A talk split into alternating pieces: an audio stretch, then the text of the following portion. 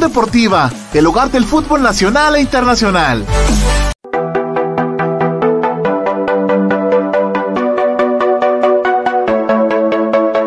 Bienvenidos todos a una emisión más del programa de radio número uno del fútbol. Esto es Visión Deportiva y de la mano de nuestros comentaristas ustedes vivirán cada detalle de cada minuto dentro y fuera de la cancha, todo en la comodidad de su hogar.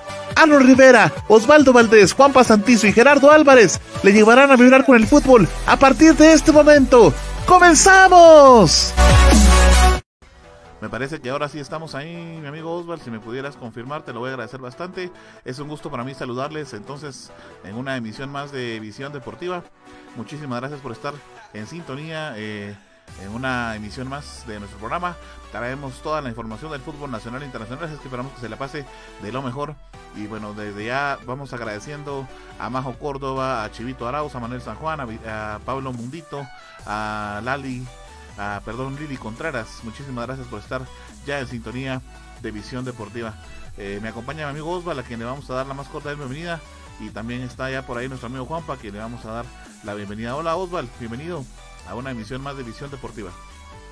Eh, gracias Arnold, gracias a usted amigo televidente por estar una vez más aquí en sintonía de otra emisión de Visión Deportiva donde vamos a traer lo que son diferentes datos y estadísticas, tanto el fútbol internacional como nacional. Para mí va a ser un gusto llevarle toda la información, lo más actual hasta el momento del ámbito deportivo, lo que más nos apasiona, lo que es el fútbol.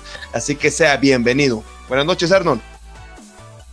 Buenas noches, Osval, y también a nuestro amigo Alex Pérez y por supuesto a nuestro, a amigo Manuel Saján, que nos indica por ahí pues que ahora sí ya estamos bien con el audio. Muchísimas gracias a ustedes entonces por su colaboración eh, y por, ante todo por sintonizarnos acá en Visión Deportiva. Eh, vamos a por supuesto a invitarles a que nos dejen saber sus comentarios, sus sugerencias y por supuesto eh, sus vaticinios en base a los partidos que le vamos a ir contando que se van a seguir desarrollando. Vamos a saludar a nuestro amigo Juan Pablo. Juan Pablo ya está con nosotros acá entonces para también platicar un poquito del fútbol. Así es que hola Juanpa, bienvenido a una emisión de Visión Deportiva. ¿Qué tal? ¿Cómo están compañeros? Un gusto enorme estar aquí nuevamente con ustedes para otra transmisión más de visión deportiva, esperando que esté entretenido aquí con nosotros de todo el ámbito internacional y por supuesto el nacional. Muy buenas noches. Bueno, el día de hoy no está nuestra amiga Heidi, así es que me corresponde a mí eh, invitarles a todos ustedes a que por favor nos sigan nuestras diferentes redes sociales para que se entere de, todo el fútbol nacional e internacional. Estamos en Tumblr, en Instagram, en Twitter, eh, nuestro canal de YouTube está habilitado y por supuesto nuestras redes sociales de Visión Deportiva acá en Facebook. También recordarles que nos pueden escuchar. Acá arribita están todas las aplicaciones en donde nos puede escuchar a través de nuestra radio en línea Así es que le invitamos también pues a que nos pueda escuchar a través de, RCQ Radio. Eh, y bueno, también recordarles que si tienen problemas con su computadora, llame a GlobalTech. Ellos son los expertos en computadoras. También tienen a la venta cuentas de Netflix, de Amazon Prime, para que usted se pueda entretener. Eh, pues obviamente le, invitamos y le recordamos a que pues evite salir de casa si no es necesario, ¿verdad? Así es que entreténgase con las cuentas de GlobalTech y por supuesto también eh, pues recordarle que si usted a usted le gustan las consolas y los videojuegos, pues que visite la tienda de Quetzaltenango. Eh, The Best Games es la tienda donde encontrará lo mejor en consolas, videojuegos y accesorios. Ellos se encuentran ubicados en la colonia de los Trigales, zona 7 en Quetzaltenango.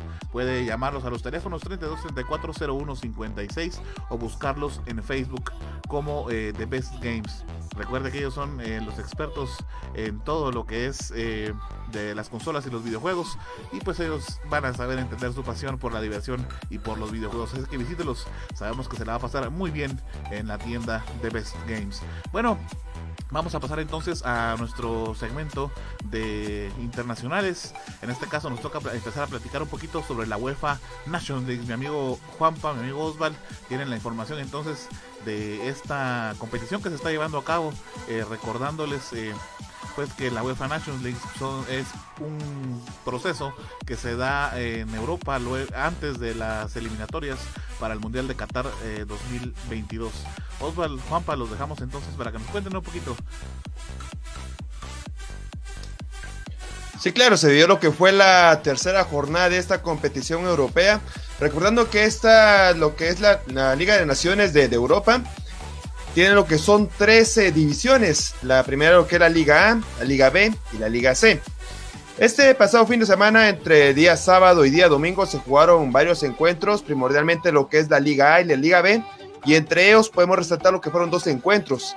Eh, uno de ellos es cuando Inglaterra recibió al conjunto de Bélgica y el siguiente fue cuando el equipo de Francia le hizo los honores al equipo de Portugal. Con un poquito más de detalle nos va a hablar nuestro amigo Juanpa. Sí, por supuesto que sí, compañeros y todos los que nos están visualizando y escuchando. Hubieron partidos bastante importantes, así como dice mi compañero Osvaldo, pero los que más resaltaron fueron los de Inglaterra, Inglaterra versus Bélgica y el de Francia versus Portugal. Inglaterra versus Bélgica fue un partido bastante interesante porque ya sabemos que son dos potencias mundiales, pero el que se llevó la victoria esta vez fue el equipo inglés con goles de Marcus Rashford al 39 de penal y Mason Mount al 64 con un tremendo golazo. Y de parte del equipo de Bélgica, el jugador que descontó fue Romero Lukaku, también de penal en el minuto 16. Podemos ver en las estadísticas que fue un partido bastante equilibrado, se puede decir, porque Bélgica tuvo un 54% de posición, mientras que los ingleses un 46% mientras que en el otro partido que fue el de Portugal contra Francia también fue muy interesante, pero lastimosamente no hubieron goles en este partido. El partido finalizó 0 a 0, pero también hubieron bastantes remates de parte de los dos equipos, un total de 10 remates de parte de cada equipo, pero los tiros que llegaron al arco solamente fueron 3 de cada equipo. Otro partido que también es interesante fue el de España contra Suiza, en donde los españoles ganaron por la mínima 1-0 con el gol de Michael Oyarzábal al minuto 14. Y finalmente el último partido interesante fue el de Ucrania versus Alemania, en donde los alemanes ganaron 2 a 1 de visita con goles de Matías Ginter al 20 y León Goretzka al 49. Y de parte de los ucranianos descontó Marikowski al 76 de la vía penal. Bueno, ya solamente para finalizar esta información de lo que es de la UEFA National League, vamos a indicar lo que son las posiciones del grupo A. Eh, déjenme contarles que en el primer puesto está lo que es la selección de Italia con, con cinco puntos, Holanda con cuatro puntos, Polonia con cuatro puntos. Eh, también lo que es en la Liga A, solamente que en el grupo 2 está lo que es Inglaterra con 7 puntos, Bélgica con 6 puntos, son los que habló mi amigo Juan Pablo hace rato sobre este gran encuentro. En el grupo número 3, siempre de la Liga A, encontramos a Portugal con 7 puntos y Francia 7 puntos. Así que finalmente fue una repartición de puntos entre estas dos selecciones. Y en el grupo 4, siempre de la Liga A, lo que es España está comandando con 7 puntos y Alemania tiene lo que son cinco puntos. Ya tenemos lo que es ahora a continuación en pantalla. Vamos a tener lo que es el grupo número 5, siempre de lo que es la liga, o perdón, el grupo número 1 de la liga B.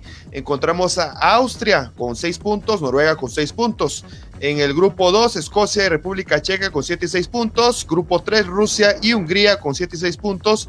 Y en el grupo número 4, siempre la Liga B, encontramos a Gales y Finlandia con 7 y 6 puntos respectivamente. Ya con todo esto, déjenme comentarles que ya se están viendo lo que son partidos entre el día de ayer y el día de hoy.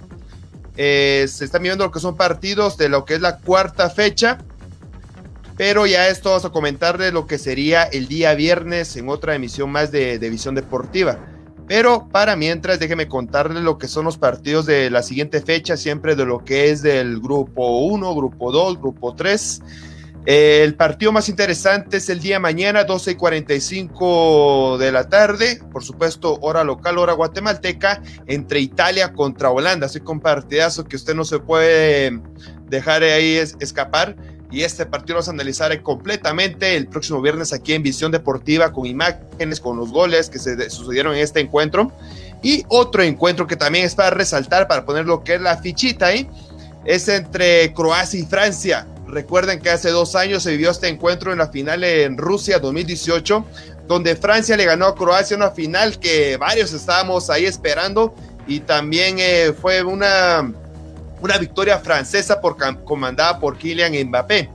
Ahora que ahora sí que nuevamente se van a enfrentar, solamente que ahora en el país de Croacia va a hacer los honores al conjunto o a la selección de Francia. Esto será el día mañana 12 y 45. Estos serían los dos partidos a resaltar, los más llamativos de esta, de esta cuarta jornada de la Liga Naciones de la UEFA. ¿Algún comentario, compañeros, aquí en cabina? Hola José, bienvenido. ¿Qué tal compañeros en cabina y amigos televidentes? Pues este torneo es un torneo muy interesante, este de la Nations League, porque siento que nos deja unos partidos eh, muy vistosos, ¿verdad? Como el que comentaba Osval. igual siento que es una oportunidad bastante importante para las elecciones, para ir probando, eh, para ir armando más que todo, ¿verdad? Un once inicial, ya que ya tenemos las eliminatorias mundialistas a la vuelta de la esquina. Así es, Josué. Así que este nuevo formato de lo que es la Liga de Naciones, aparte de que les permita clasificar a lo que es Qatar 2022, también llevan lo que es ese logro de ganarse este trofeo. Recordando que está dividido en tres fases, eh, lo que es la fase A, fase B y fase C. Esto de acuerdo a lo que es el ranking de la FIFA, así como se hizo la modalidad de lo que era CONCACAF, esta modalidad está trabajando en lo que es en la en lo que es la zona de, Europa. Y así es como está trabajando. Vuelvo a repetir, esto le permite para clasificar también para lo que es la Copa del Mundo Qatar 2022 y también para la próxima Eurocopa. Si no estoy mal, se va a vivir el próximo 2021. Ya estamos aquí a la, lo que es la, la vuelta de la esquina para vivir este torneo también que es internacional y muy famoso en la zona europea. Son partidos bastante interesantes, Osval, y que al final de cuentas es necesario tener, eh, pues como tú bien lo decías, para poder avanzar a, lo que es el Mundial. Por ahí rondaba una de las notas en nuestras redes sociales, Osval, Juanpa, no sé quién nos hace el favor de contarnos, eh, y bueno, es sobre Cristiano Ronaldo, ¿no? Y una situación que se da por ahí poco común, incluso lo platicábamos, pues fuera de cámaras, ¿no? En donde se da algo eh, que al final de cuentas ahí nos vamos a poder dar cuenta cómo es que la propagación del COVID pues se da incluso a veces sin que nosotros nos demos cuenta, ¿verdad? Y es importante y necesario pues que todos estemos eh, conscientes y al pendiente de esto. Contanos, Oswald, Juanpa, no sé quién nos va a hacer favor de contarnos.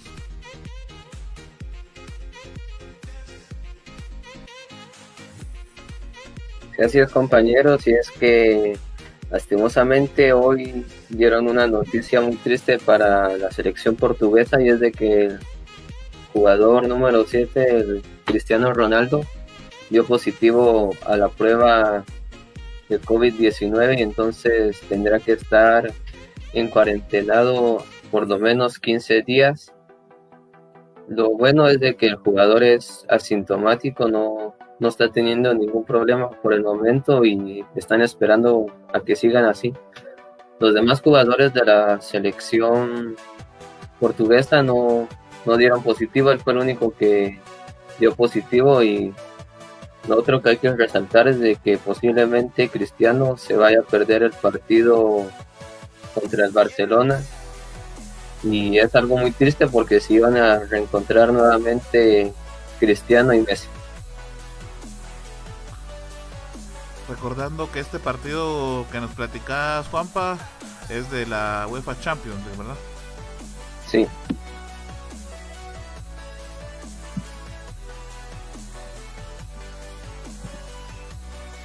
Sí, así que cabe recordar que este partido se va a vivir eh, a finales de este, de este mes, precisamente el 28 de octubre porque lo que es Fútbol Club Barcelona va a tener unos dos encuentros muy difíciles para esta semana, ya que el, lo que es el 25 de octubre se va a ver lo que es el clásico español, Barcelona recibiendo al conjunto merengue de Real Madrid. Eh, ya dieron lo que es el horario, es 8 de la mañana, hora guatemalteca. Y el 28 de octubre, día miércoles, 12 y 45 de la tarde, eh, la Juventus eh, contra Fútbol Club Barcelona. Así que tendrá dos duelos muy interesantes. Va a ser una semana muy corta para lo que son los Blaugranas de, de Barcelona, compañeros. No, bueno, de resaltar eh, lo que platicábamos. Para empezar, platicar de que Cristiano Ronaldo, eh, pues al final de cuentas estuvo expuesto y se contagió. Es decir, eh, ninguno de todos está a salvo de poder contagiarse. otra de las situaciones que presenta pues esto es de que, bueno, él tuvo contacto, por ejemplo, con Mbappé, ¿no? Que estuvo en el partido contra Francia. Y bueno, él resaltaba en sus redes sociales, ¿verdad? Que él era un gran fan de, de Cristiano Ronaldo. Por ahí veíamos algunas imágenes, eh, pues, en donde él está conviviendo con los jugadores de, de, Portugal. Y es como les decía, así como se va dando finalmente la propagación del coronavirus. Probablemente muchos de sus compañeros actualmente no dieron positivo, pero Recordemos que él está en, momento, en estos momentos en la fase de contagio, es decir, que es posible o que él está, eh, digamos, directamente eh, exponiendo a, quienes estén a su alrededor a contagiarse, ¿no? Bueno, al final de cuentas, eh, pues lo que nos queda a todos es cuidarnos. Esperemos que Cristiano Ronaldo no tenga mayores complicaciones. Recordemos que hay varios jugadores alrededor del mundo que han dado positivo para COVID y bueno, por el nivel físico que ellos manejan, ¿verdad? Eh, ya son deportistas de élite, eh, pues no han reportado grandes eh, situaciones con los síntomas, ¿verdad? Ni complicaciones. sin embargo, pues a pesar de eso, recuerdo que en, la Liga Mexicana hay un portero que se contagió creo que tres veces. José me ayudará de repente con esta situación. Pero se contagió en varias ocasiones. Y entonces pues esa es la, la, complicación más grave que yo he visto dentro de los deportistas de alto nivel o en este caso de los deportistas de alto rendimiento como los de futbolista. Entonces pues vamos a ver cómo es que evoluciona al final la enfermedad de Cristiano. Así es amigo Arnold. Fíjate que el portero que estás hablando es Jonathan Orozco el portero de Tijuana que él cuando muy empezó la pandemia se, se infectó y luego hace como aproximadamente como dos meses volvió a dar positivo y ahorita se hablaba de una supuesta tercera eh, infección, pero todavía no, no se ha confirmado nada, ¿verdad? Pero sí es un caso que, que ha llamado bastante la atención, ¿verdad? Incluso dentro de la Liga Nacional también han habido muchos casos, principalmente en el equipo municipal. Platicábamos, Osval, eh, el fin de semana eh, que de municipal ha sido los casos que más se han confirmado, ¿verdad? Entonces, eh, creo que nos queda, pues prácticamente, como les decía, cuidarnos a todos, ¿verdad? Y porque al final de cuentas, por ejemplo, acá en Guatemala, pues las restricciones ya quedaron un poquito más al margen, pero recordemos que el virus sigue activo, la pandemia a nivel mundial sigue activa y pues el, nivel de contagio lo único es que se consigue con esto de eliminación de restricciones es que el nivel de contagios se, se incremente verdad entonces creo que cada vez tenemos nosotros que ser más conscientes de eso y eh, ante todo ser responsables no y cuidarnos para poder cuidar a, nuestra familia porque al final de cuentas creo que eso es el, el, el objetivo principal de cada uno no cuidar o sea más bien uno piensa en cuidar a los demás verdad al final de cuentas no es eh, pues una situación trágica o situaciones de ese tipo cuando uno se contagia. Finalmente todos estamos expuestos. Es una enfermedad más y tampoco es eh, como para venir y, hacer de menos a, quien se contagió quien estuvo expuesto al, contagio, ¿verdad? Ni mucho menos denigrar a la persona porque se contagió. Pero sí es necesario cuidarnos, ¿verdad? Sí es necesario tomar nuestras precauciones. Bueno, eh, vamos a continuar entonces.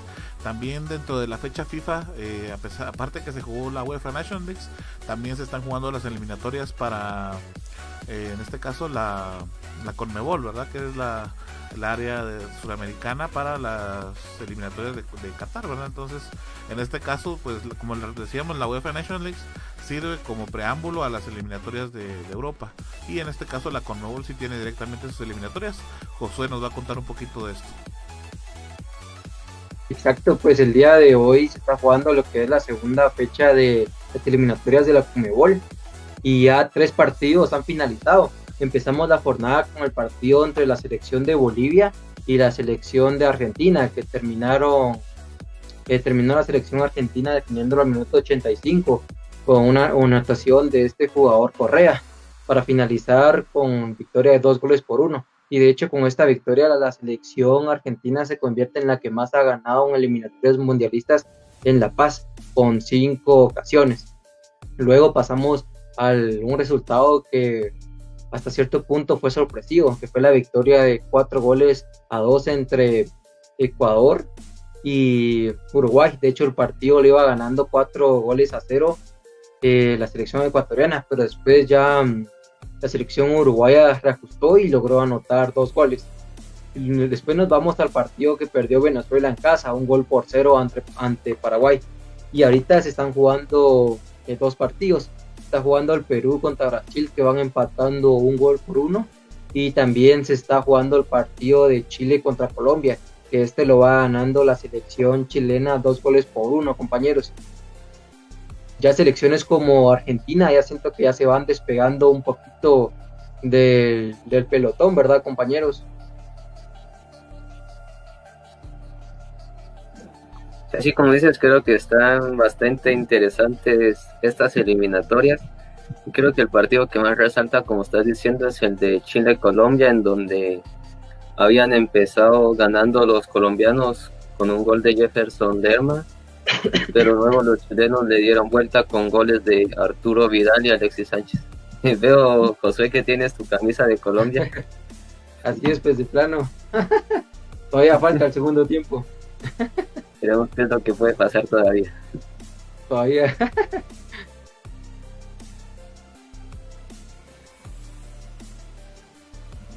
Gracias José por la información de la Conmebol entonces. Eh, bueno, vamos a a pasar entonces a platicar sobre eh, bueno la situación de la selección guatemalteca. Recordemos que todavía tenemos pendiente, teníamos pendiente una nota de esto eh, porque se estaba platicando sobre la continuidad de Marín y Villatoro y toda esta situación, ¿verdad? Eh, al final de cuentas ya se confirmó, no van a haber más partidos amistosos en noviembre para la selección guatemalteca. Recordemos que el contrato de Marín y Villatoro finaliza en diciembre. Así es que vamos a ver qué lo que deciden al final de cuentas. Por ahí yo veo que los dirigentes como que no tienen bien eh, al final cimentado qué es lo que van a qué es lo que va a pasar con Amarín y Toro, qué decisiones se van a tomar en relación a esta situación. Pero sí determinaron al final de cuentas que no van a, haber más partidos amistosos por supuesto por el desastre, principalmente dicen ellos por el desastre con el partido de Nicaragua. Recordando que Nicaragua también jugó esta semana un partido amistoso con eh, la selección de Honduras y quedó empatada a uno, aunque esta, este partido pues fue un poquito eh, de situación por ahí de, de, árbitros y demás, ¿verdad? Recordamos que Nicaragua empezó ganando y hasta el minuto 93 Honduras empató el marcador y lo hizo obviamente con árbitros hondureños platicábamos con nuestro amigo Oswald por ahí, ¿verdad? Que pues esta situación eh, era de partido hasta que anotara Honduras, ¿no? yo creo que eso se, al final de cuentas se cumplió en esa situación. Eh, pues derivado de toda esta situación es que la selección guatemalteca pues ya no va a tener ningún eh, partido preparativo. Todos quieren, todo lo que quieren es más bien que se agarre un poco más de ritmo de parte de los jugadores. Van a haber dos microciclos, eso sí, en noviembre pero nada más.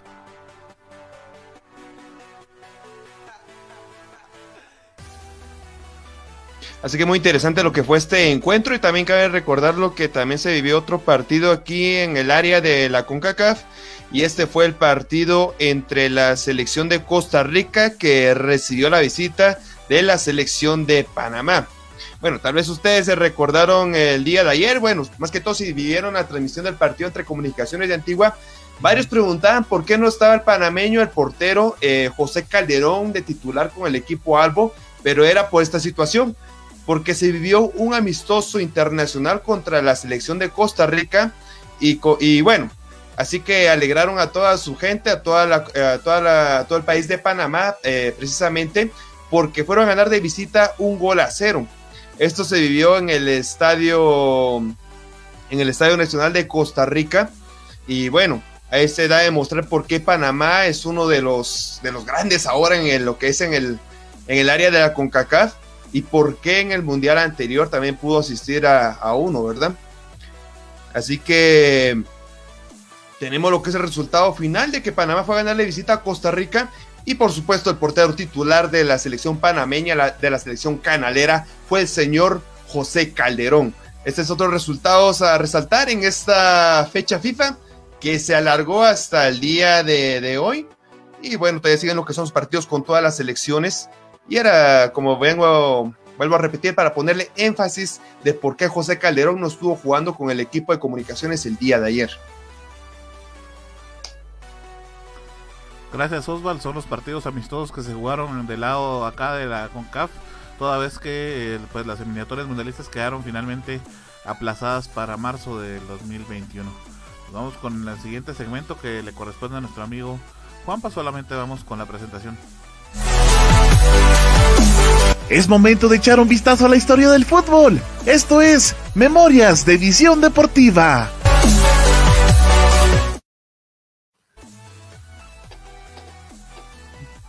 Por supuesto que compañeros, y hoy les traigo la anécdota o historia de el jugador que expulsaron más rápido en un partido de fútbol.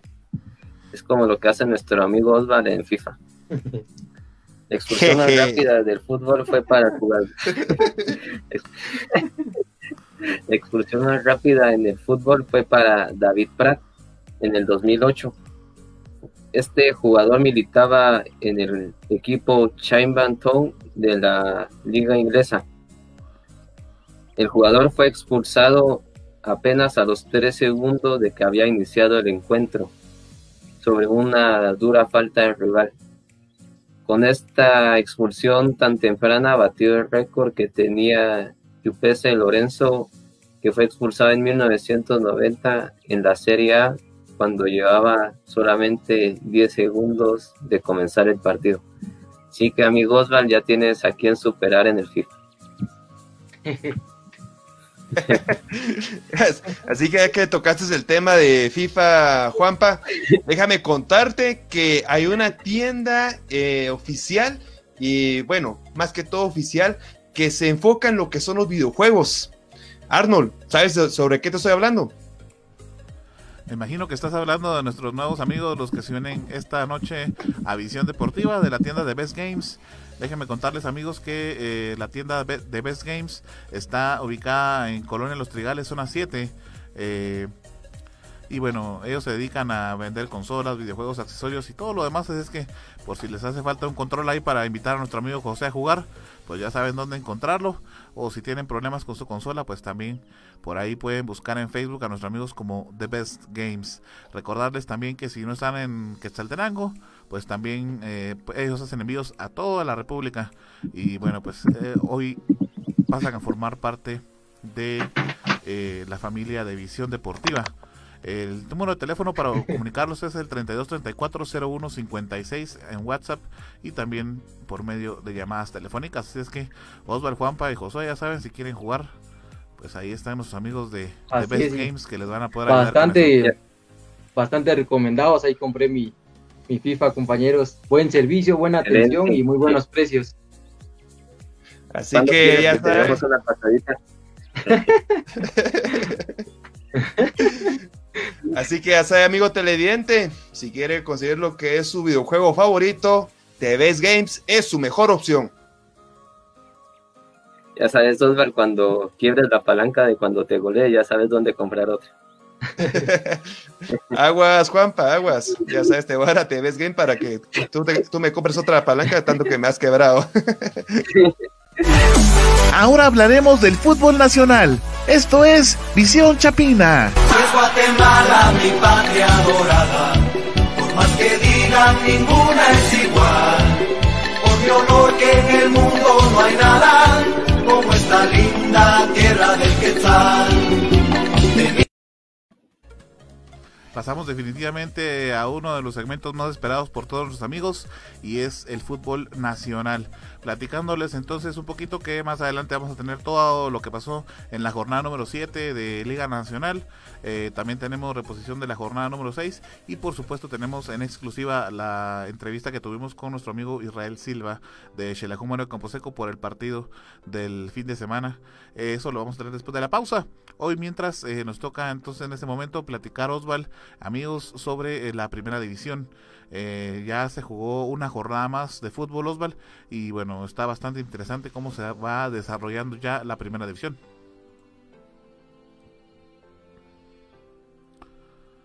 Bueno, por ahí tenemos problemas con el micrófono de nuestro amigo Osval.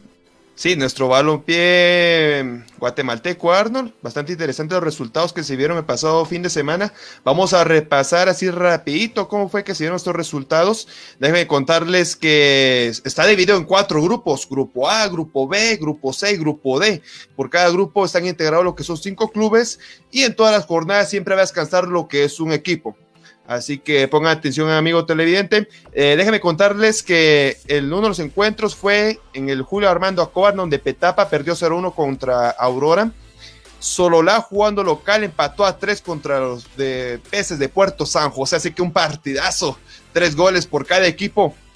El otro de los encuentros tenemos que Siquinalá le ganó dos goles a cero a Comunicaciones B. La nueva Concepción perdió el local desastrosamente 0 a 3 contra Coatepecano y B. El Quiché empató a uno contra los Plataneros Fútbol Club. También tenemos que Misco le ganó tres goles a Osa Miclán.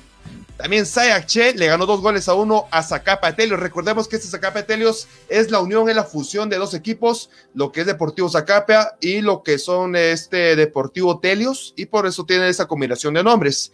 Y otro de los encuentros teníamos que San Pedro le ganó dos goles a uno a Shinabajul Huehue. Ya con esto tenemos eh, lo que es la tabla de posiciones. Eh, que vuelvo a recordar que son eh, cuatro grupos: Grupo A, Grupo B, Grupo C y Grupo D. Así que la tabla de posiciones queda de la siguiente manera. Arnold, pues si me puedes ayudar en esta, en esta tabla de posiciones. Claro que sí, Osval. Déjame contarte entonces que tenemos en pantalla ya la designación de los grupos. En el primer grupo A tenemos a San Pedro en la primera posición con cuatro puntos, eh, a Plataneros con dos, Marquense, Quiché y Shinabajul en las siguientes eh, posiciones con un punto. En el grupo B tenemos a Coatepecano y B con cuatro puntos, a Sololá con cuatro, Puerto de San José con dos y Suchitepeques y Nueva Concepción que no han sumado hasta el momento. El grupo C queda de la siguiente forma. En el primer puesto tenemos a Aurora, en el segundo puesto a Siquinalá, tercer puesto y tercer y cuarto puesto para Chimaltenango y Petapa respectivamente con un punto cada uno y Comunicaciones B increíblemente no ha sumado tampoco en lo que va del torneo. El grupo D queda de la siguiente manera, Misco en primera posición junto a en la segunda con tres puntos, Mictlán y Zacapa un punto, en la tercera y cuarta posición. Y Carchá tampoco tiene puntos Oswald. Son como quedan las eh, entonces las posiciones de la primera división.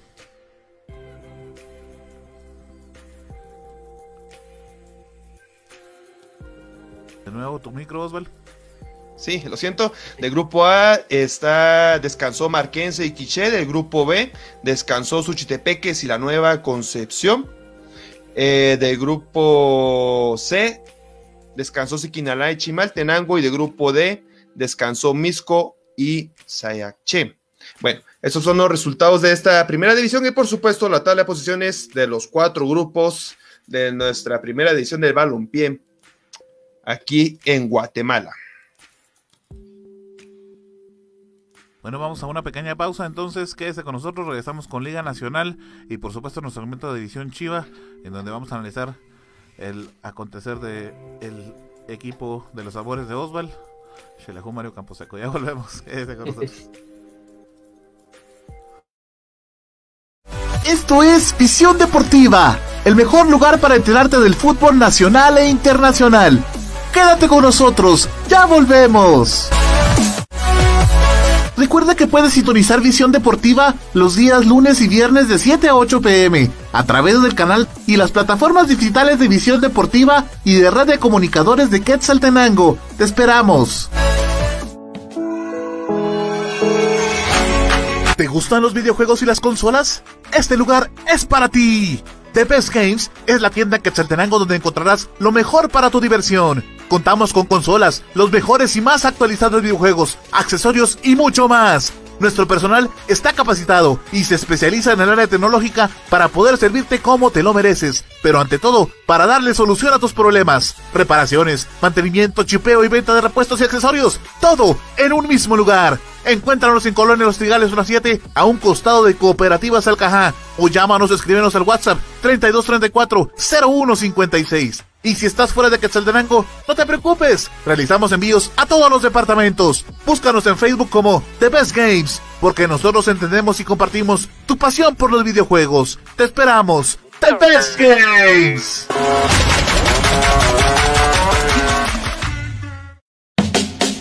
Vivimos ahora en un mundo diferente, lleno de casas, edificios, carros, gente por todos lados, diversidad de pensamientos y matices. Esto es La Jungla, un programa para escuchar entrevistas, pláticas, anécdotas con diferentes personalidades de cualquier parte del mundo. Quédate en La Jungla, producido desde Quetzaltenango, Guatemala, por el periodista Everson Gramajo. Escucha La Jungla. Disponible en tu plataforma podcast de streaming favorita. Noticias locales, nacionales e internacionales. Entrevistas, economía, familia, farándula, deportes y todo el acontecer nacional e internacional. Todo esto de la mano de comunicadores periodistas de amplia experiencia y recorrido, unidos para llevarle la verdad de los hechos en tiempo real. Red, red, red, red de comunicadores de Quetzaltenango. Red de comunicadores de Quetzaltenango. Red de comunicadores de Quetzaltenango. Síguenos en Facebook y comienza a estar enterado de todo.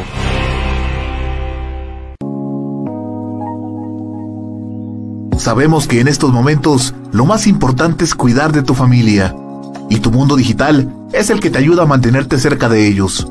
Por eso, cuida de los tuyos y deja los problemas con la tecnología en manos de Global Tech, que te ofrece reparación y mantenimiento de todo tipo de computadoras, tablets y celulares, venta de repuestos y accesorios, películas, programas y sistemas operativos, música, audiolibros, libros digitales y cursos en línea venta de cuentas de Netflix, Amazon Prime, Spotify Premium y también contamos con asesoría técnica y diplomados para que sigas en formación y la realización de spots publicitarios en audio y video y todo lo relacionado a diseño gráfico y publicidad.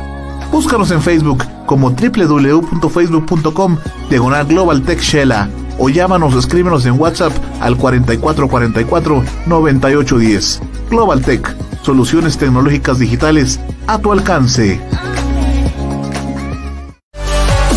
Gracias por continuar en nuestra sintonía. Esto es Visión Deportiva, el hogar del fútbol nacional e internacional.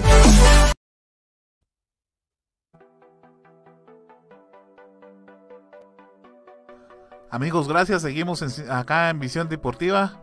Les agradecemos a ustedes por seguir en sintonía. Eh, también gracias a Kike Morales, a Aníbal Pop, a Edwin Santizo, a Ronaldo Pop, José Cabrera, Abner Pérez, eh, León Edwin y a nuestro amigo José Álvarez Arreaga. Muchísimas gracias por estar en sintonía de Visión Deportiva. Bueno, seguimos platicándoles entonces del fútbol eh, nacional. En este caso nos corresponde platicarles a ustedes sobre el partido, bueno, los partidos que se jugaron en la jornada número 7. Déjenme contarles que, bueno, en este caso no hubieron muchos goles durante la jornada número 7. Eh, solo uno de los encuentros y lamentable que fue para el, el- en el que fue protagonista Xelajúmero Camposeco.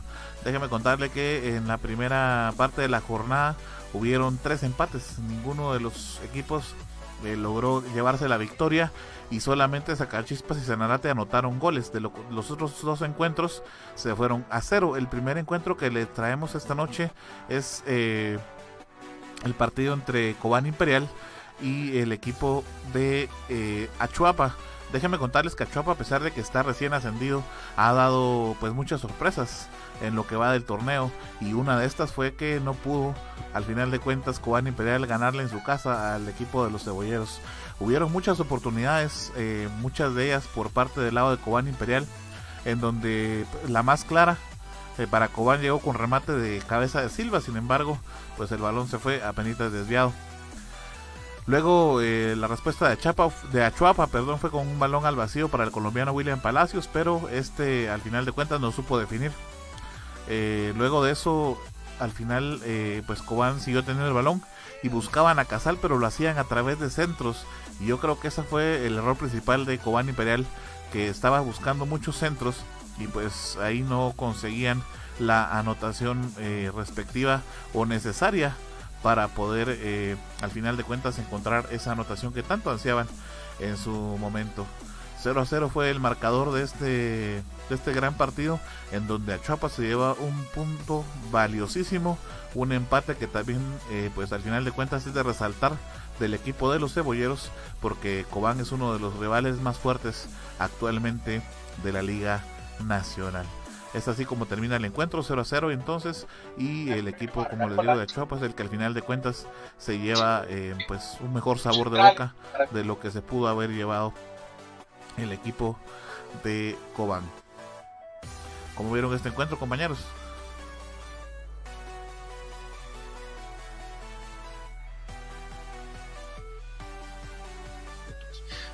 Un partido muy emocionante para el equipo de Cobán Imperial que desafortunadamente para ellos no pudieron obtener lo que es una otra victoria, porque es uno de los equipos más regulares en lo que es el Campeonato de Apertura 2020, recordando que ahora está en el primer puesto de la tabla general, que bueno, más adelante vamos a analizar cómo, cómo andan las posiciones, pero solamente sumó a uno y con esto solamente se aleja a un puntito del segundo que está en su grupo. Así que con Imperial y por el otro lado tenemos a Chuapa, estos que recién ascendieron, los cebolleros que en el partido anterior tuvo un empate, no consigue y no conoce lo que es una victoria desde que jugó contra el equipo municipal, esto jugando lo que es en el estadio municipal de, de Jutiapa, allá en Achuapa, y desde ahí no, no, conoce lo que es una victoria. Y bueno, ahora otro empate, así que está sumando de puntito en puntito en lo que sería en el grupo B.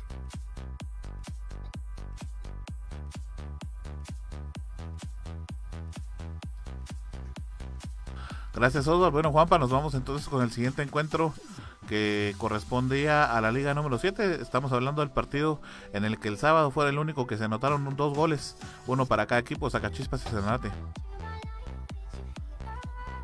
Sí, por supuesto que sí, compañeros, y es de que el sábado se jugó el partido entre el equipo de la S Sacachispas y Sanarate. Es un partido bastante, fue un partido bastante importante para los dos equipos porque vienen muy abajo en la tabla de, del grupo B. Entonces, al final este partido culminó 1 a 1. De parte de Zacachispas anotó Omar López al minuto 7 y de parte del equipo de Sanarate anotó César Canario al minuto 88, ya casi al final. Y con este resultado el equipo de Zacachispas se posiciona en la cuarta posición con 6 puntos y lastimosamente el equipo de Sanarate sigue en el frío sótano del grupo B con cuatro puntos y una diferencia de menos siete goles. Veremos si el equipo de Sanarate todavía puede cambiar el rumbo que está llevando en este torneo o posiblemente en la próxima temporada podrá regresar nuevamente a la primera división. ¿Cómo lo vieron compañeros?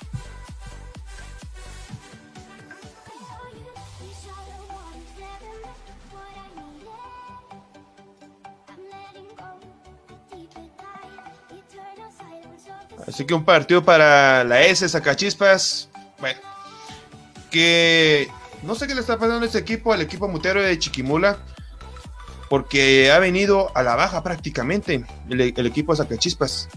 Ya cualquier equipo le puede ir a sacar puntos en el estadio de las victorias.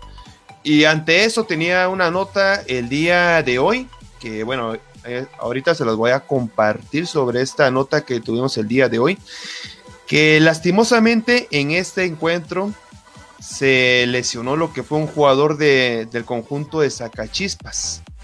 Déjenme contarles que fue el, juvenil Delison Antonio Hernández Coronado, que se lesionó eh, lo que fue en este, en este encuentro, tuvo un golpe en el menisco lateral izquierdo y con lo cual eh, lastimosamente para el equipo de la S a perder eh, varias semanas eh, para lo que es pisar las canchas del fútbol guatemalteco. Y este jugador tiene 23 años, ha tenido su trayectoria con lo que es el conjunto de Escarlata, el club de municipal. y ahora está a préstamo con el conjunto Zacachispas. Así que muy lamentable para este juvenil Denison Antonio Hernández que pertenece al equipo mutero.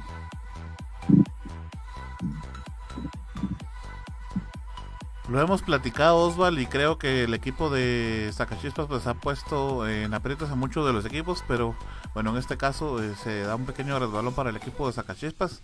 Eh, vamos a tener que esperar a la siguiente jornada para ver si reaccionan. Y en el caso de Sanalate ha puesto en aprietos a muchos equipos pero también ha sido un equipo que ha descendido su nivel hasta este punto. Recordemos que Sanarate le le ganó a uno de los equipos más fuertes de la liga, como es el equipo de Municipal. Por supuesto fue en su casa, pero al final de cuentas era una, fue una ganancia interesante, ¿no? Siguiente encuentro que se vivió, ese tuvimos eh, el agrado de pasarlo junto a mi amigo Osval acá el fin de semana en las, en las plataformas de visión deportiva, Osval. Sí, por supuesto. Este encuentro que se vivió el pasado sábado fue a las 3 de la tarde en el estadio David Cordón Hichos. Fue entre los pechos de amarillo de Guastatoya contra los escarlatas de Municipal. Déjenme contarles que se estaban viviendo lo que era una gran expectativa y mucho morbo para este encuentro, recordando que lo que eran torneos anteriores siempre se enfrentaban en lo que eran semifinales o lo que eran instancias previas a las semifinales, esas dos escuadras en, en, lo que es en la Liga Nacional del Balompié Guatemalteco. Por un lado, lo que es Guastatoya, dirigido por, el, por Fabricio El Chapa Benítez, viene lo que es un rendimiento muy bajo, porque no ha, no ha conocido lo que es una victoria en todo el campeonato de la Apertura 2020 recordando que esto fue la séptima jornada que se, está, que se desarrolló ya el, pasado fin de semana. Y durante estos siete encuentros no ha, no ha conocido lo que son tres puntos a favor del equipo de Guastatoya. El día sábado quería obtenerlos frente a un municipal que venía luego de derrotar tres goles a cero al equipo de Zacachispas y quería seguir punteando, acompañando a Cobán en lo que es en el grupo B, precisamente. Déjenme comentarles que en este encuentro el que, el que puso la, autoridad eh, en, lo que fue el árbitro, el señor Mario Escobar. Finalmente, este, el marcador fue de 0-0. Se fue una repartición de, puntos para ambas escuadras. Y con esto, el equipo de Guastatoyas eh, se está posicionando en la quinta posición, solamente con cuatro puntos. Esos cuatro puntos los ha obtenido solamente por cuatro empates mientras que el equipo Escarlata se va a posicionar en el segundo puesto del grupo B con 11 puntos y con lo cual se coloca a un puntito de los príncipes azules de Cobán Imperial. Así que lástima que no haya conseguido lo que es una victoria el equipo de Guastatoya y enhorabuena para el equipo Escarlata de Municipal que consiguió un puntito en esta difícil cancha del David Cordón Hichos. Lo platicábamos durante el encuentro, Guastatoya en los últimos torneos había sido uno de los principales equipos que ponían difícil la cosa para todos los demás, ¿no? Y sin lugar a dudas, Municipal pues había estado eh, bajando su nivel y poco a poco regresando. Pero con ese retorno de Municipal, Guastatoya tenía una baja de nivel. Y bueno, veíamos eh, que sucedían este tipo de cosas, ¿no? 0 a 0 terminó el encuentro, un partido que esperábamos teníamos mucha expectativa de que fuera a ser no solo muy peleado, sino con muchos goles. Peleado, pues creo que estuvo un poco, pero goles no hubo ninguno. Siguiente encuentro de Santa Lucía y Malacateco.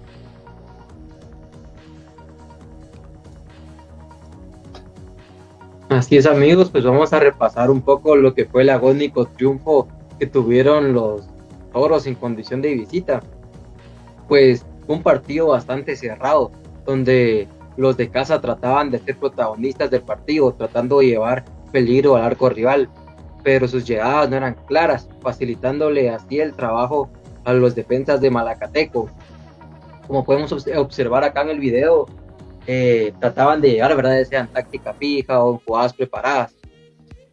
Y fue hasta la segunda mitad eh, cuando Santa Lucía decidió hacer varios cambios, pero lastimosamente ni con los cambios pudieron cambiar la historia del partido. Y cuando ya parecía que todo terminaba en, empate, al minuto 93 aparece una jugada de los toros por parte de Pedro Báez que logró vencer al arquero y así sumar tres puntos bastante importantes para el visitante.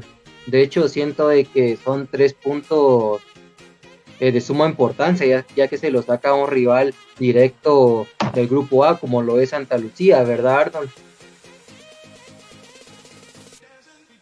Sí, al final de cuentas, eh, Malacateco ha sido uno de los equipos, sin lugar a dudas, que pues ha estado eh, poniendo de su parte y ha mejorado mucho su nivel. Recordemos que ha eh, empatado y principalmente su casa creo que es más fuerte, aunque en este caso pues igual le tocó de visita, pero creo que le fue bastante bien.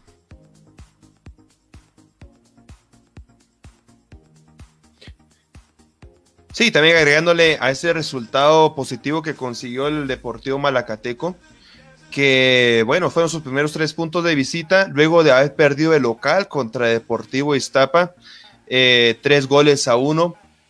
Y bueno, en lo que es en el estadio de Santa Lucía, es un, es un campo muy difícil, no solamente por el clima, sino por, por lo que es la, la, forma estratégica que coloca lo que es el director técnico de Santa Lucía con su Malguapa al momento de encarar lo que son los partidos jugando de local.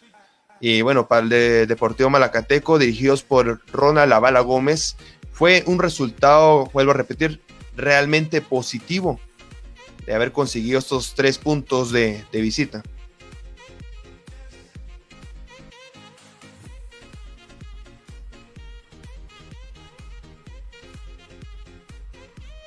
Por ahí veíamos la anotación entonces en la que el equipo de Malacatán entonces finalmente conseguía esa anotación que le iba a dar el, triunfo al final ya prácticamente en el tiempo de reposición como lo platicamos siempre eh, pues al final siempre hay que esperar hasta que termine el partido no porque a veces vemos que está empatado y decimos eh, no ya, ya no nada.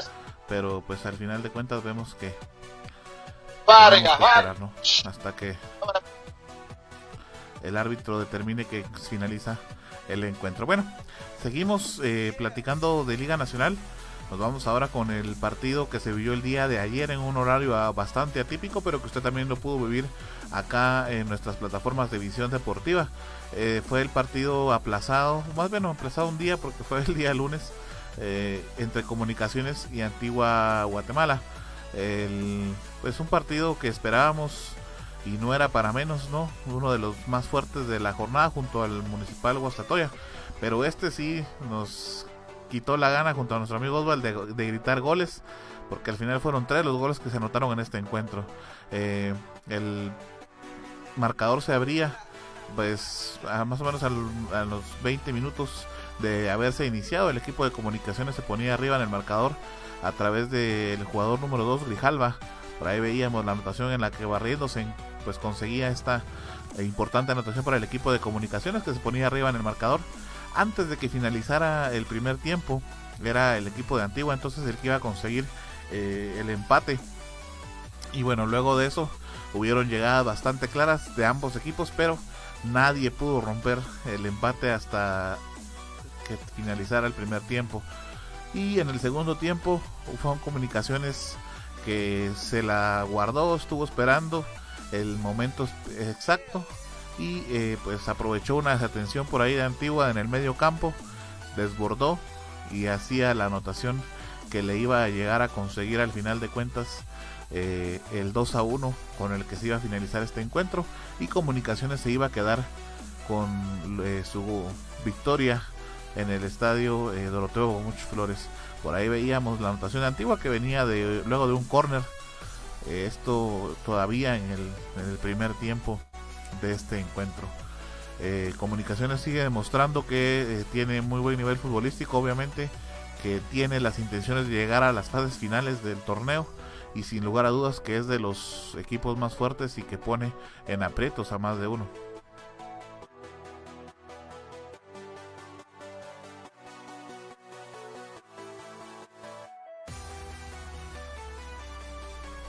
Bueno, vamos a continuar entonces con la jornada, el último encuentro que nos toca analizar.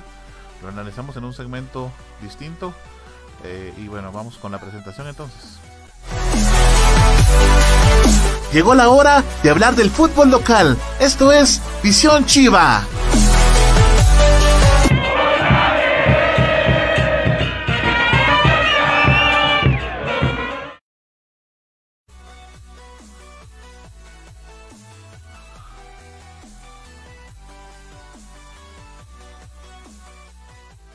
Amigo Osval, tu micro, tenemos problemas por ahí.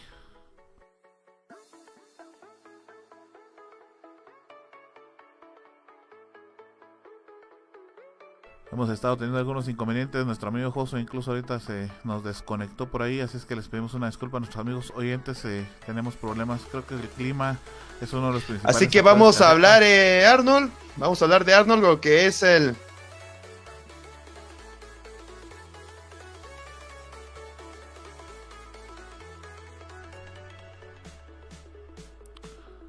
Vamos, Osvaldo.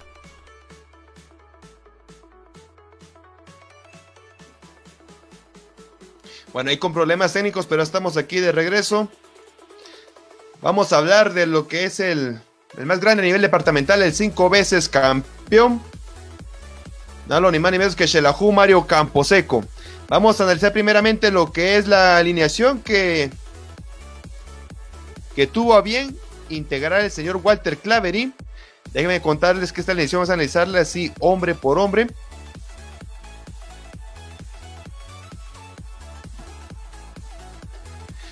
Deben contarles que Walter Clavery para este partido ingresó en la portería al señor David Monsalve con dos defensores centrales que sería Rodolfo González, que bueno, fue su regreso para esta apertura 2020, recordando que Rodolfo González estuvo lesionado y por lo mismo no estuvo participando en los encuentros anteriores. También estuvo Tomás Castillo, en la parte derecha ingresó a Edwin Fuentes, Así que algo extraño desde aquí en esta, desde este punto de vista de la alineación, porque siempre ha participado en la parte izquierda. Y bueno, en la parte izquierda ingresó José Castañeda para que en la medular de la cancha, un poquito adelante ingresara Oscar Castellanos, ese defensor central, pero ahora jugó como contención. Adelantito de él jugó Gerardo Chino Arias, acompañado de Pablo Chicho Mignorance, jugó como falso 9 Dustin Coreas y como dos delanteros tendríamos a Wilber El Bebote Pérez e Israel Silva. Así que totalmente ofensivo ingresó lo que fue Walter Clavery para ese partido, algo que estábamos pidiendo desde hace tiempo, porque solamente ingresaba con un delantero y con los dos extremos que era Víctor Mata y también el señor Cristian Alvisuris, pero en esta ocasión ingresó con dos delanteros, con el falso 9 que es el salvadoreño Dustin Coreas y daba una gran expectativa por la cual por supuesto iba a conseguir un resultado positivo el señor Walter Claverín. Ahora vamos a meternos de lleno con lo que sería el encuentro. Bueno, deben contarles que este encuentro se vivió en el estadio El Morón, el señor árbitro central fue el señor Brian López. Y el encuentro se desarrolló a las 1 y 5 de la tarde del día domingo. Lamentablemente en este partido no, no fue el día, no fue lo que ese, no fue la tarde para el, el equipo aranudo, porque en los primeros minutos ingresó con todo. Iba con grandes aproximaciones, ya lo que era toda la afición chiva creía que Sherajo Mario Camposeco iba a aperturar lo que era el marcador, pero por una deficiencia en lo que fue en la, defensiva, estaba lo que era Dustin Coreas, eh, él es eh, volante delantero, recordemos, pero en este, en este encuentro tuvo que bajar, y con lo cual tuvo que abrir, eh, abrió el marcador el señor Pedro Samayoa. Y luego en un tiro libre de Julián Priego, que es algo muy extraño de este señor que meta goles y mucho menos en tiros libres. En este encuentro eh, propinó lo que fue el segundo gol. Ya luego más adelante, en el segundo tiempo prácticamente, en el transcurso de 10 minutos, le bastó al equipo de los peces Vela para poder fulminar lo que es el encuentro. Porque al minuto 62, minuto 69 y minuto 72 ingresaron tres goles en la portería defendida por David Monsalve. Vemos en pantalla el primero de los tantos, el mexicano Camieni Félix, que con esto le anotaba el segundo gol en esta apertura 2020 a Xelajú Mario Camposeco. Y veíamos también lo que es el cuarto tanto que lo anotó el señor Liner García, que bueno, estaba jugando como querían los delanteros de Iztapa con la floja defensiva de Xelajú Mario Camposeco. Y el último tanto lo anotó nuevamente Camieni Félix, que se despachó con la cuchara grande con un doblete, que finalmente eh, dribló en esta ocasión a Pablo Chicho Minorance, se metió por toda la parte izquierda y con lo cual por supuesto anotó un golazo en toda la parte derecha inferior de David Monsalve para que finalmente quedara el marcador de 5 goles a 0. Así que muy lamentable este resultado como habíamos eh, dicho en las notas de, que hicimos de visión deportiva respecto a este encuentro, un, eh, un equipo que entró totalmente sin ideas, entró como que hubiera, hubiera sido el primer encuentro que están desarrollando en esta apertura 2020, como que apenas estuvieran conociendo todos los jugadores y lo cual no era así.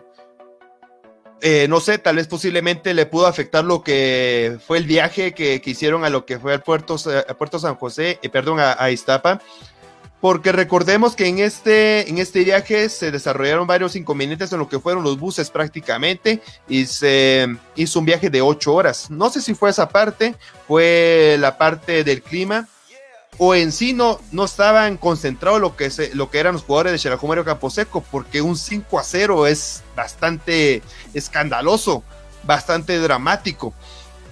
Eh, hubiera perdido tal vez sí por dos goles a cero, dos goles a uno, es comprensible, todavía se puede decir que el equipo luchó en este encuentro, pero 5 a 0, vuelvo a repetir, demasiado escandaloso, y no es por menospreciar al Deportivo Iztapa, pero es uno de los equipos que está en la mitad de la tabla. Y Xelajú Mario Camposeco siempre está en lo más alto, siempre está eh, llamado a ser entre uno de los más grandes del deporte aquí de fútbol nacional, de fútbol guatemalteco. Entonces caer de esta manera es muy desastroso y lo cual tiene que poner carta sobre la mesa el, el director Walter Claverip y evaluar profundamente qué es lo que está pasando con el cuadro lanudo.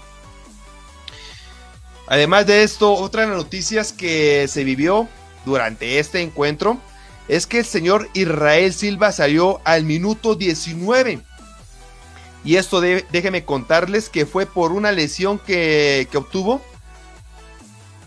Y luego en sus redes sociales eh, compartió lo que fue la fotografía. Ahí la vemos en pantalla.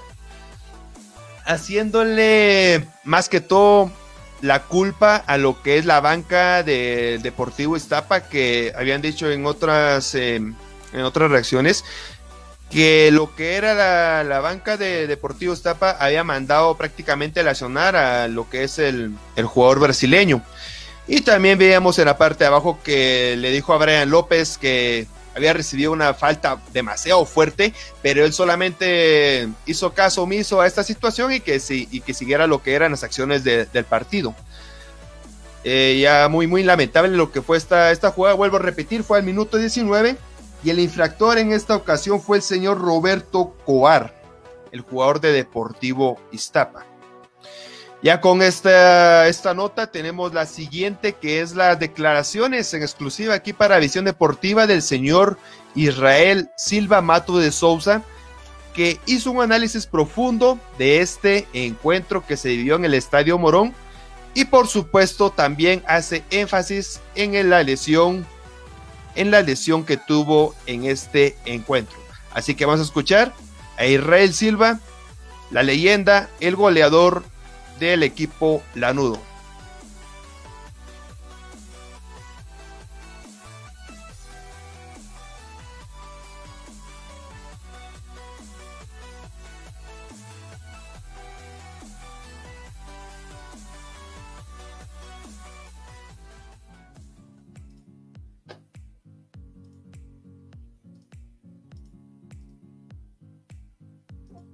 Muy triste y muy molesto. nosotros igual como, como futbolista por la derrota, sentimos muy dolido. Eh, es un equipo grande, un equipo que se merece eh, todo eh, lo respeto, ¿verdad? La gente, los aficionados, yo en nombre de todo el equipo, yo pido una disculpa, eh, decir que fue un mal partido para nosotros, fue un mal día, pero que nosotros estamos conscientes que tenemos que, mejorar, tenemos que tener más la actitud, ¿verdad? Y hoy fue lo que se habló que un equipo como Shella no puede eh, perder. Y la verdad que a veces las palabras son muchas. Lo que tenemos que hacer es el próximo partido y en los próximos partidos eh, levantar. Tampoco podríamos estar eh, ya de una vez derrotados. Todavía falta mucho. Así es el fútbol. A veces hay mala racha, pero no se puede pasar lo que pasó el día domingo. Pero bueno, es difícil, es duro, pero ya tenemos que pensar en el otro partido. Tenemos que mejorar, tenemos que eh, cambiar muchas cosas. Y, yo tengo mucha fe que el equipo va a mejorar y, y primeramente yo ya a partir del domingo. Seguro, nosotros en casa no podemos perder más puntos. Tenemos que hacer un buen partido, tenemos que conseguir la victoria. Eh, ganando estamos ahí arriba otra vez, creo que cuarto y quinto, tenemos eh, un partido menos, y bueno, creo que eh, ya tenemos que ir pensando en ese partido, que no va a ser fácil tampoco.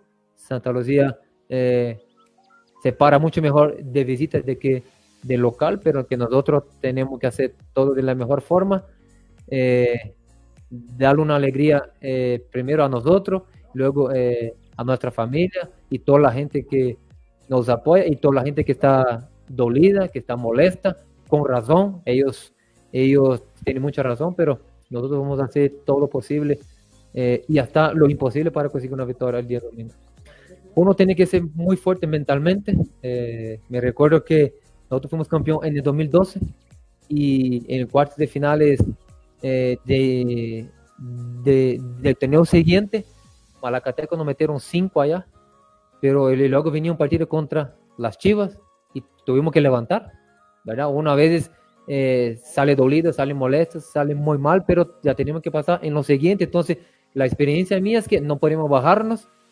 Sí, es, eh, es molesto, eh, muy feo perder de cinco, pero ya tenemos que empezar en el próximo partido. No podemos bajar los brazos, tenemos que seguir con mucha fe. Tenemos muy buenos jugadores, tenemos buen equipo eh, y lo creo que falta nosotros, tenemos que confiar más eh, en uno mismo. A la, mejor a uno no lo cree en uno mismo, ¿verdad? Bajamos muy fácilmente, pero creo que tenemos que pensar que el próximo partido para nosotros es una final, tenemos que ganar sí o sí. Ganando ya podemos tener una semana mejor y pensar después en el partido contra Malacateco, que también va a ser otra final para nosotros, pero no podemos bajarnos. Eh, como dije antes, estamos molestos, muy molestos, eh, eh, muy apenados con la gente, pero tenemos que pensar que, el otro partido es una final. Sí, bendito sea Dios, ya me siento bastante bien. desde el domingo que llegué a la casa, ya empecé a hacer lo que la fisioterapia, la hidroterapia, me bajó bastante eh, por un momento sentí que sería una eh, fisura, pero eh, bendito sea Dios que no. ya me siento bastante mejor. Hoy me quería meter, pero el doctor dijo que mejor para mañana y, mañana voy, voy, a estar al 100%. Duele un poco y todavía está un poco morado, está un poco inflamado, pero primero Dios, mañana yo ya estoy eh, trabajando normalmente para estar el 100% el próximo domingo. Así que teníamos ahí lo que era la declaración de Israel Silva Matos de Sousa, que, bueno, estaba analizando lo que fue el encuentro contra Deportivo Iztapa y también lo que era su, su lesión, la lesión que tuvo en este encuentro, que ya Así que para todos los aficionados super chivos ya lo podemos ver para el próximo encuentro. Que será contra Deportivo Santa Lucía Cotzumalguapa aquí en el Estadio Mario Camposeco. Bueno, para más adelante vamos a decirle qué día y a qué hora va a ser este, este encuentro. Así que no fue de gravedad eh, esta lesión para Israel Silva.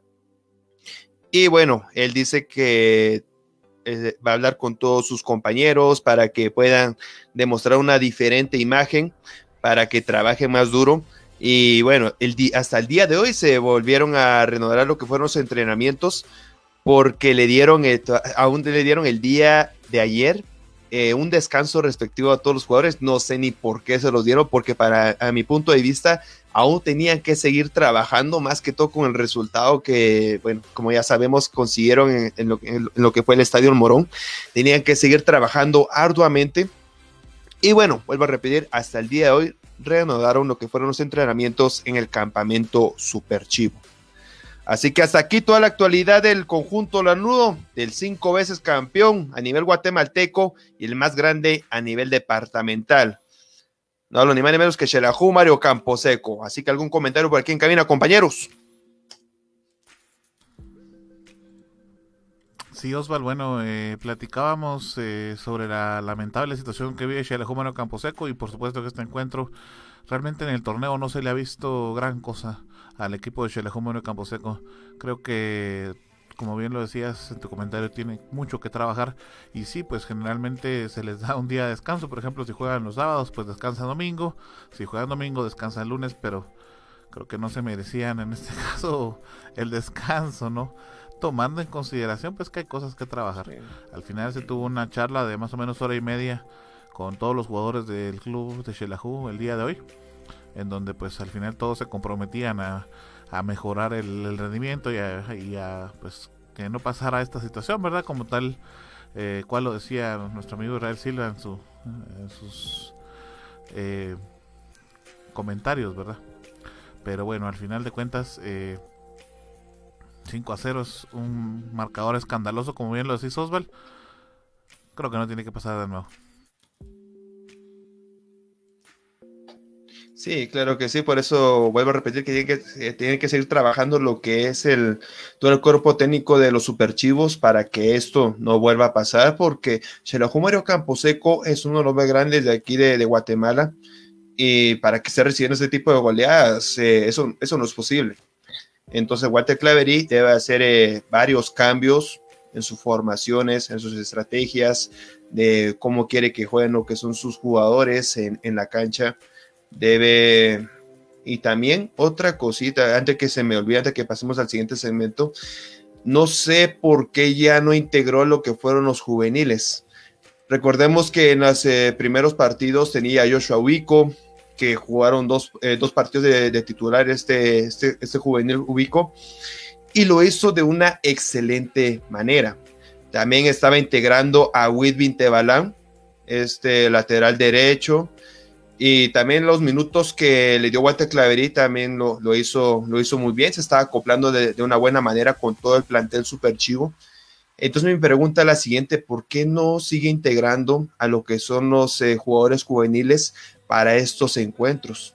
Puede ser que, así como ellos, le pueden cambiar lo que es la cara al, al equipo super chivo, pero yo yo creo que no solamente aquí en Xelajú, sino con todo el ámbito guatemalteco, eh, enfocándonos en lo que es el fútbol, a los juveniles cuesta que le den lo que son los minutos, en sí cuestan que le den lo que es la oportunidad. Ahí tal vez no, no es con el tema de, de Xelajú Mario Camposeco, pero leía una nota por ahí en las redes sociales eh, respecto a un jugador de 19 años que acaba de contratar el equipo de Municipal. Eh, lo contrató de un equipo de la tercera división de, Izabal, si no estoy mal, y estaban ascendiendo a la segunda división. 19 años tenía este, eh, tiene este patojo. Lo, lo, contrataron al equipo municipal, eh, Sebastián Vini, lo, así que lo hizo debutar en la Liga Mayor al minuto 89 o 90, cuando se jugó contra el equipo Sacachispas. Solamente pisando estaba lo que era, era la cancha este, este jugador juvenil y se acabó el partido. Así que un golpe fuerte para este juvenil de 19 años que su debut solamente entrando a la media vuelta y salir otra vez.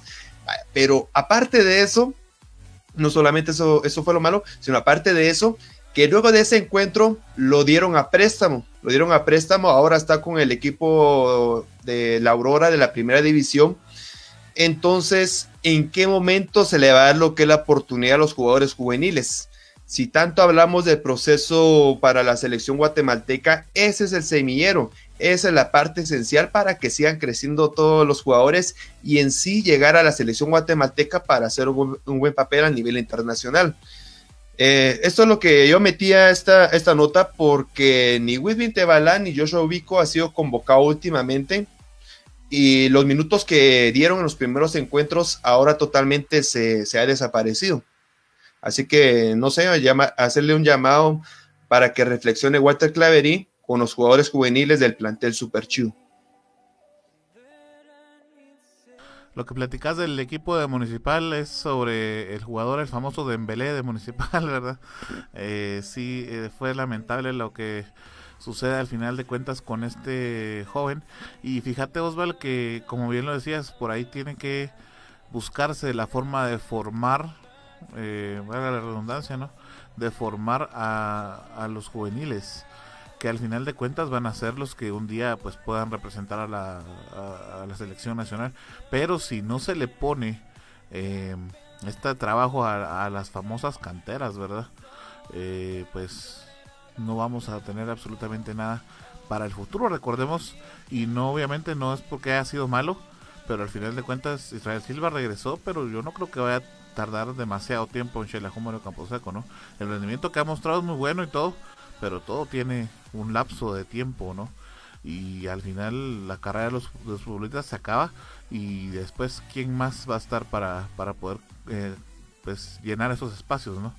Juanpa, ¿qué pensás del, del partido? ¿Cómo viste este lamentable partido para Xelajú? Sí, así como estás diciendo, Silva está mostrando un potencial muy bueno está jugando muy bien, pero así como estás diciendo, creo que solo él no va a poder tener en hombros al equipo, tiene que haber más jugadores que estén apoyando en todo momento, que como se dice, que dejen todo en la cancha, que suden la camisola, creo que eso les falta mucho. Y también en la parte física creo que se vieron muy deficientes el domingo. Había muchos que ya no aguantaban a los 15 minutos del partido. Creo que tienen que trabajar más en lo físico, exactamente en tener más resistencia. Y pues así como está diciendo Oswald, creo que tienen que probar a los jóvenes porque si no nunca van a saber si juegan bien o no. Así como estaba diciendo Whitwin Tebalán y Joshua Vico estaban haciendo muy buenos papeles cuando los convocaron, estaban cumpliendo, estaban dejando muy buenas expectativas y pues los tienen que seguir convocando. Hay más juveniles que los contrataron y no han jugado ni siquiera ni un minuto. Creo que los tienen que probar o si no, ¿para qué los contrataron? Tienen que darle una oportunidad para que puedan demostrar qué es lo que pueden hacer. Veremos si el equipo se puede recomponer en el siguiente partido. No sé contra quién, quién es el equipo que viene. El equipo de Santa Lucía con su Malguapa. Contra el equipo de, gracias Oscar, contra el equipo de Santa Lucía tienen que mostrar un mejor nivel el equipo quetzalteco porque han hecho varias contrataciones en este torneo y pues tienen que hacer un mejor papel, por lo menos clasificarse entre los primeros tres del grupo y ya por lo menos tienen que llegar a las semifinales al final del torneo porque tienen tuvieron un buen presupuesto para hacer varios fichajes y veremos qué es lo que pueden hacer. Sí, falta ver qué es lo que va a suceder en ese encuentro y bueno, usted va a tener la previa de ese partido el día viernes. Bueno, también eh, recordarle pues que si a usted le gustan las consolas, los videojuegos y demás, recuerde que en Quetzaltenango tenemos una tienda que se especializa en todo esto. Es The Best Games. Está en la colonia los Trigales, zona 7, a la par de la cooperativa Salcajá. Eh, recuerde que los puede ubicar como en Facebook como The Best Games. Y si usted no vive en Quetzaltenango, pues recuerde que también eh, hacen envíos a todo, todo, todo el, a cualquier departamento y por supuesto en todo el territorio nacional. Eh, Recuerde que eh, puede ubicarlos al teléfono 32340156 o por si ahí es más fácil, pues también los puede ubicar en Facebook. Eh, perdón, en WhatsApp también. Bueno, Osval, vamos entonces directamente con eh, la el resumen de la jornada y por supuesto cómo queda la tabla para ya irnos despidiendo de este programa. Así es el que vamos a recordar cuáles fueron los resultados tanto del grupo A como del grupo B. Iniciamos con el grupo A, por supuesto. Santa Lucía Cotzuma el Guapa perdió 0-1 contra los Toros de Malacateco. También en el grupo A, eh, pues el partido que platicamos, Iztapa y Xelajú 5 a 0 fue el marcador de este devastador partido. Lástima. Eh, siempre otro partido de grupo A. Comunicación le ganó dos goles a uno al equipo de Panza Verde de Guastatoya. Vamos, Juanpa, con el grupo B. Por supuesto que sí, en el grupo B, Guastatoya y Municipal empataron a cero. Sacachispas y Sanarate empataron a uno. Y finalmente Cobán Imperial, los Príncipes Azules y los Cebolleros de Achapa también empataron a cero. En el grupo B todos empataron, compañeros. Habíamos empezado bastante mal las jornadas, pero al final de cuentas fueron los 11 goles que se anotaron. Recordemos que fueron eh, cuatro, perdón, tres los empates que se dieron, eh, pero estos tres se dieron el mismo día. Así es. Así es como decías, Arno, le habíamos eh, iniciado la jornada de una forma muy triste porque no se veían eh, goles, solamente el encuentro Zacachipas contra Sanarate, este empate a uno, pero el día domingo y el día de ayer nos recompensaron con varios goles. Lastimosamente se trajo la, red llena, se la Mario Campo Seco, pero ahí fueron lo que ahí fueron se acumularon todos los goles de esta, de esta jornada. Ya con esto nos vamos eh, rapidito con salvó el poderosísimo Iztapa salvó la goleada de la jornada. El todopoderoso, el campeón. bueno, ya con esto nos vamos a lo que es la tabla de posiciones. Recordando que está dividido en dos grupos. Y la tenemos ya en pantalla, me parece. Ahí es. Sí, el grupo Así que... de la siguiente manera. En el primer puesto queda Iztapa con 11 puntos. Comunicaciones en la segunda posición también con 11. Malacateco en la tercera con 10. Antigua con 8. Xelajú en la quinta posición con 7 puntos. Y Santa Lucía en la sexta posición con 6. Así que solamente para recordar que en este grupo A los que llevan 7 juegos jugados es Iztapa y Malacateco y los demás clubes solamente llevan lo que son 6 partidos. Vamos con el grupo B, Juanpa.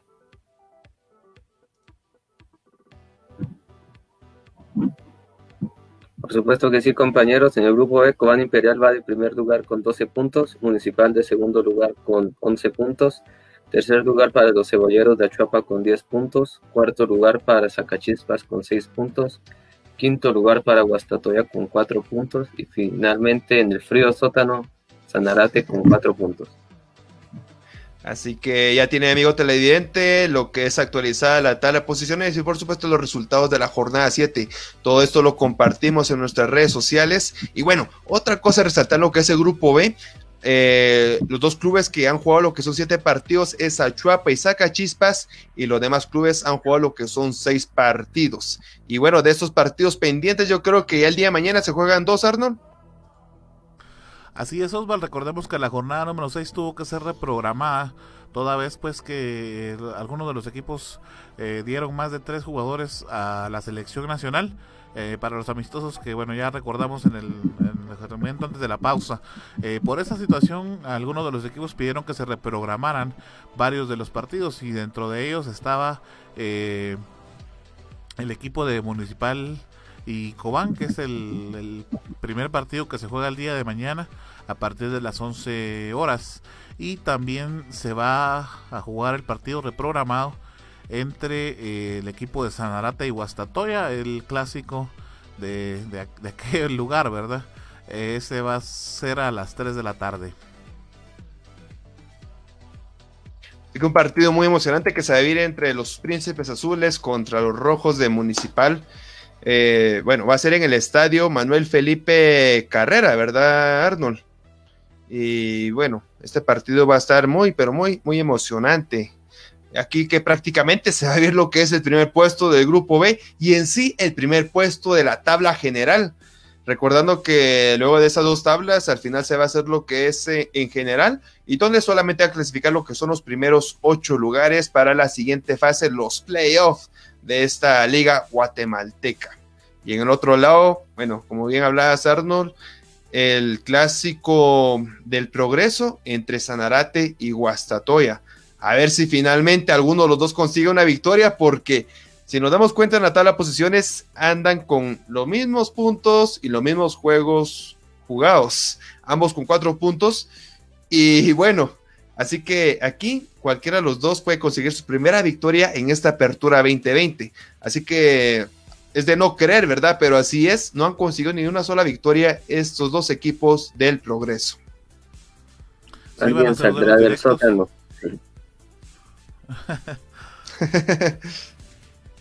Van a saber quién sale del sótano. Y sí, eh, son duelos directos totalmente de grupo. Pero ya al final de cuentas, uh, juntando la tabla Osval, pues Cobán es el que está de líder. Comunicaciones y Tapa Municipal tienen el mismo puntaje. Entonces por ahí se quedaría Municipal como en tercer puesto. Bueno, eh, finalizamos entonces con la información. No sé si ustedes tienen algo que agregar, Osvaldo Juan.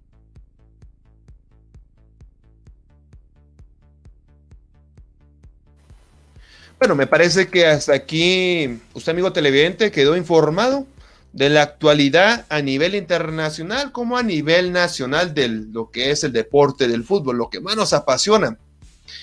Así que para mí fue un gusto llevarle toda esta información. Mi nombre es Osvaldo Valdés y por supuesto con ustedes compañeros aquí en cabina, también fue lo mejor pasar todas, todas estas estadísticas.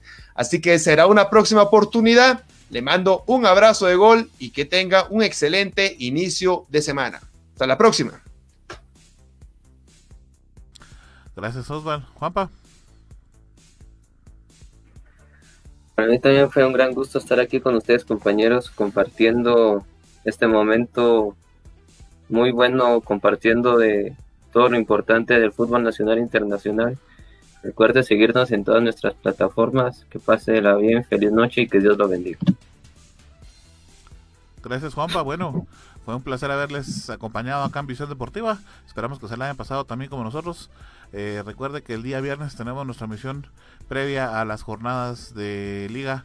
Y bueno, como bien lo decía nuestro amigo Oswald, recuerde que también nos puede seguir en todas nuestras plataformas digitales para estar enterado del fútbol nacional e internacional. Fue un placer para mí estar a ver, eh, haber estado con ustedes en este programa. Y bueno, nos escuchamos entonces y nos vemos el día viernes. Y recuerde que el fin de semana tenemos partidos interesantes, así es que no se vaya a perder el viernes porque tenemos la previa de todo esto. Un abrazo para ustedes, hasta la próxima, gracias. Gracias por haber estado con nosotros en una edición más de Visión Deportiva. Recuerde seguir informado a través de nuestras redes sociales en facebook.com diagonal Visión Deportiva Shela. Hasta la próxima. Visión Deportiva es parte de Red de Comunicadores de Quetzaltenango, producido por Global Production de Global Group Guatemala. Todos los derechos reservados.